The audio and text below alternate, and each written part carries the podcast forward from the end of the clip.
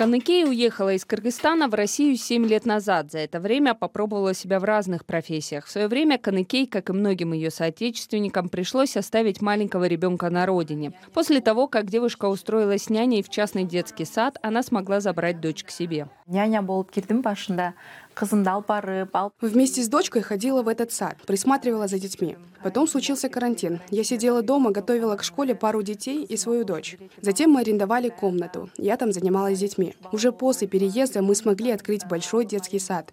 Идея открыть свой детский сад пришла после общения с семьями мигрантов. Сейчас все воспитанники – дети приезжих, в основном из Узбекистана и Кыргызстана. Большинство родителей привозят своих детей из Кыргызстана и отправляют их сразу в школу в России. Те, кто учился в кыргызских классах, отправили в русские школы. В каком стрессе находится ребенок? Он не может выражать свои мысли по-русски, а все должны говорить по-русски. Это заставило меня задуматься. Первоначально упор делался на изучение русского языка, ведь необходимо подготовить детей к школе. Позже обучающую программу расширили. А, кто по нации десе а, мұғалім я русская деп тұр да Моя дочь на вопрос учителя «Кто ты по национальности?» ответила «Я русская». Меня это сильно задело. Как это? Почему ты русская? Но ведь в детском саду, вокруг, дети тоже говорят, что они русские. Говорят на русском. С русскими детьми она играет. Мы подумали, детям надо добавить кыргызский язык. Мы начали с гимна, потом добавили празднование кыргызских праздников. По телевизору показывали флаг и герб. Стали рассказывать, что мы кыргызы и нам нужно это знать. Воспитатели добавляют элементы родной культуры и традиций в повседневную жизнь детского сада.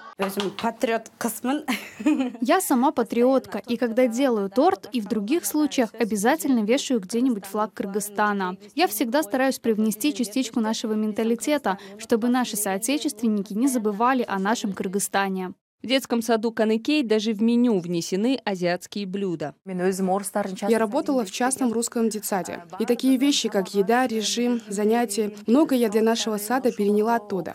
А вот непривычную еду, которая была там, они не хотели есть. Мы поменяли часть блюд на наши национальные. Добавили манты, оромо, плов, и аппетит стал лучше.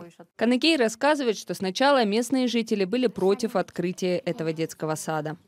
Жерлерге заявление Они написали на нас жалобу в несколько мест, потребовали закрыть его. Пришли с проверками. Мы скорректировали документы и работаем до сих пор. Сначала они были против, но теперь привыкли.